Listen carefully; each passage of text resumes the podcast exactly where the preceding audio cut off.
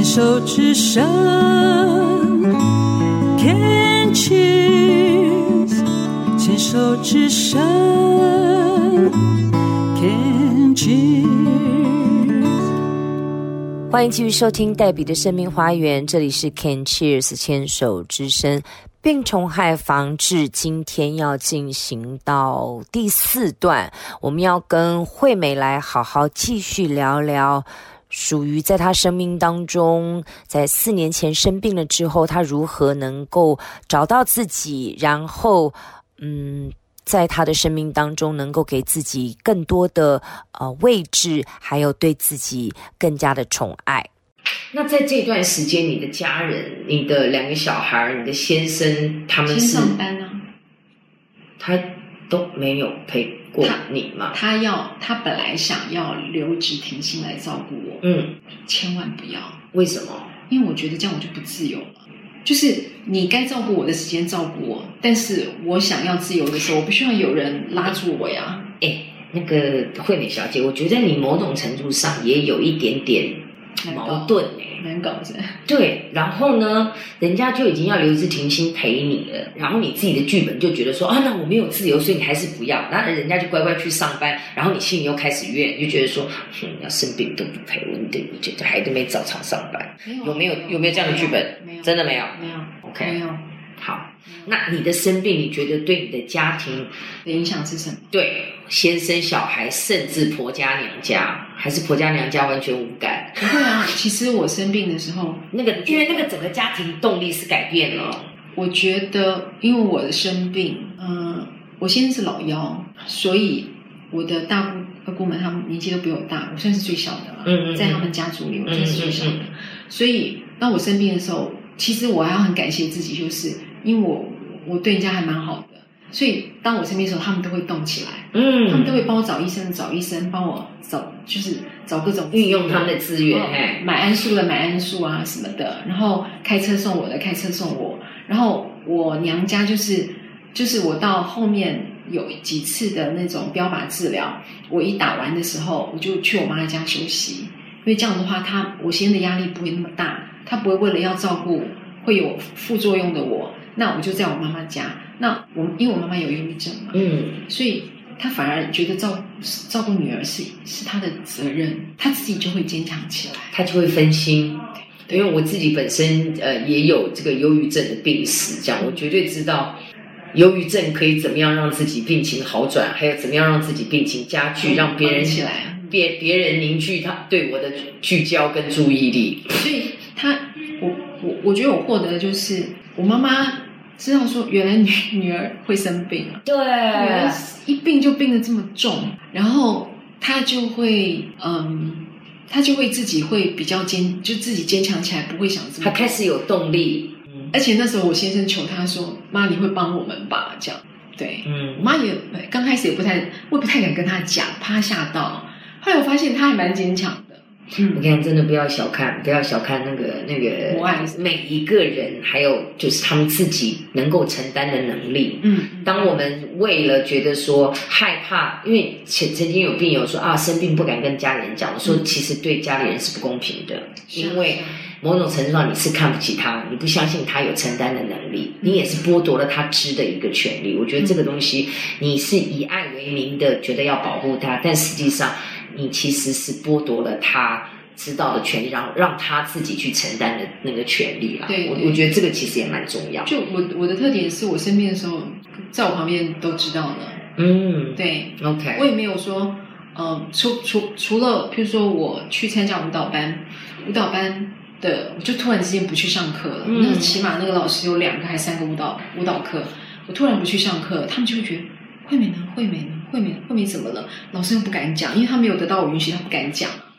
然后后来我就自己在在 line 里面就跟他讲说为什么为什么？我说我我我最后还是决定告诉你们这样子。嗯嗯对对。后来他们没多久吧，我大概化疗了一两次吧，我我就把这事情告诉他，因为在我们的社区我又藏不了，我们家人一出去很明显，你知道吗？嗯在那个社区里面很明显，所以我有什么变化，其实附近的人应该都可以看得到我我我的样子不太一样。有时候我会刻意的嗯伪装嘛，嗯但是也很难藏得住。我觉得这样的心态反而是一种健康，是你真的去坦然面对我的人生，现在就是这样，对，去去我扛起，去面对自己的实际状况。基本上，我我觉得我生病以来，我不会对我的朋友去隐藏我的心态是什么，或者说我的样子不一样了，我我戴个头套，或戴个假发，或什么都没有关系。我上我我有 PO 脸书啊，所以我更不在意。我我我最在意的是，我觉得我比较在意我跟我先生之间的互动要改变，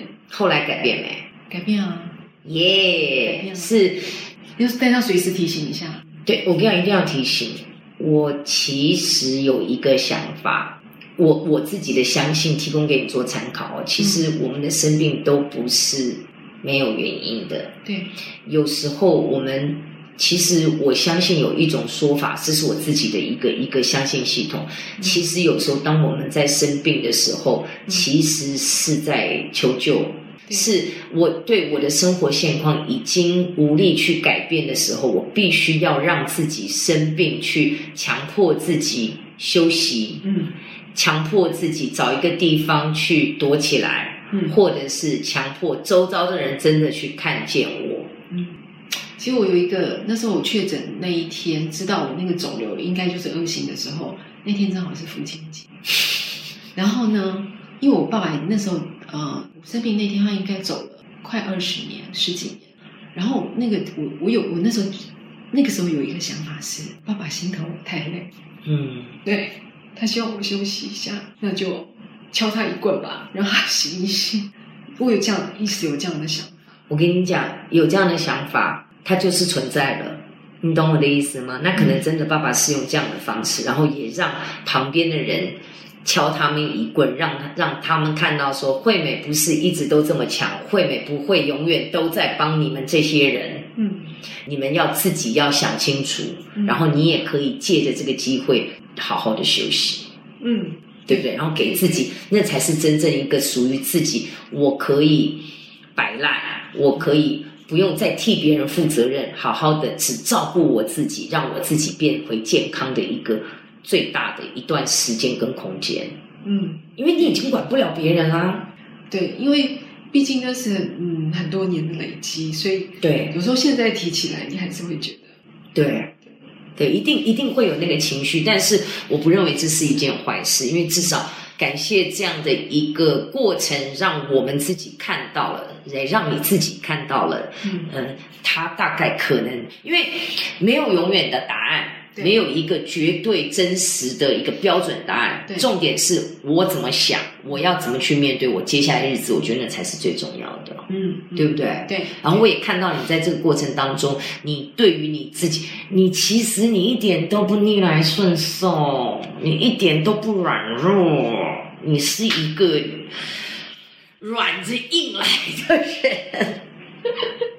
你是一个超坚强，你的韧性超强的，你知道吗？你真的超有那个那那个皮牛皮的那个延展性，嗯那个绝对是你的一个强项所在。这个部分你真的要给自己按一个赞，要要认知到你你自己的强项在这里。就是你们怎么来怎么弄，我都可以，我我可以生，我可以说，那个那个绝对是你的优点。